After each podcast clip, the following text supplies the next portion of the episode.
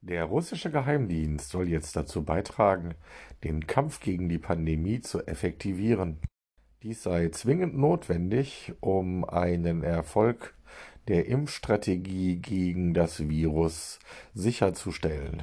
Der russische Geheimdienst hat ja schon bewiesen, dass er Substanzen unbemerkt verabreichen kann, wie im Fall Nawalny und Novichok geschehen.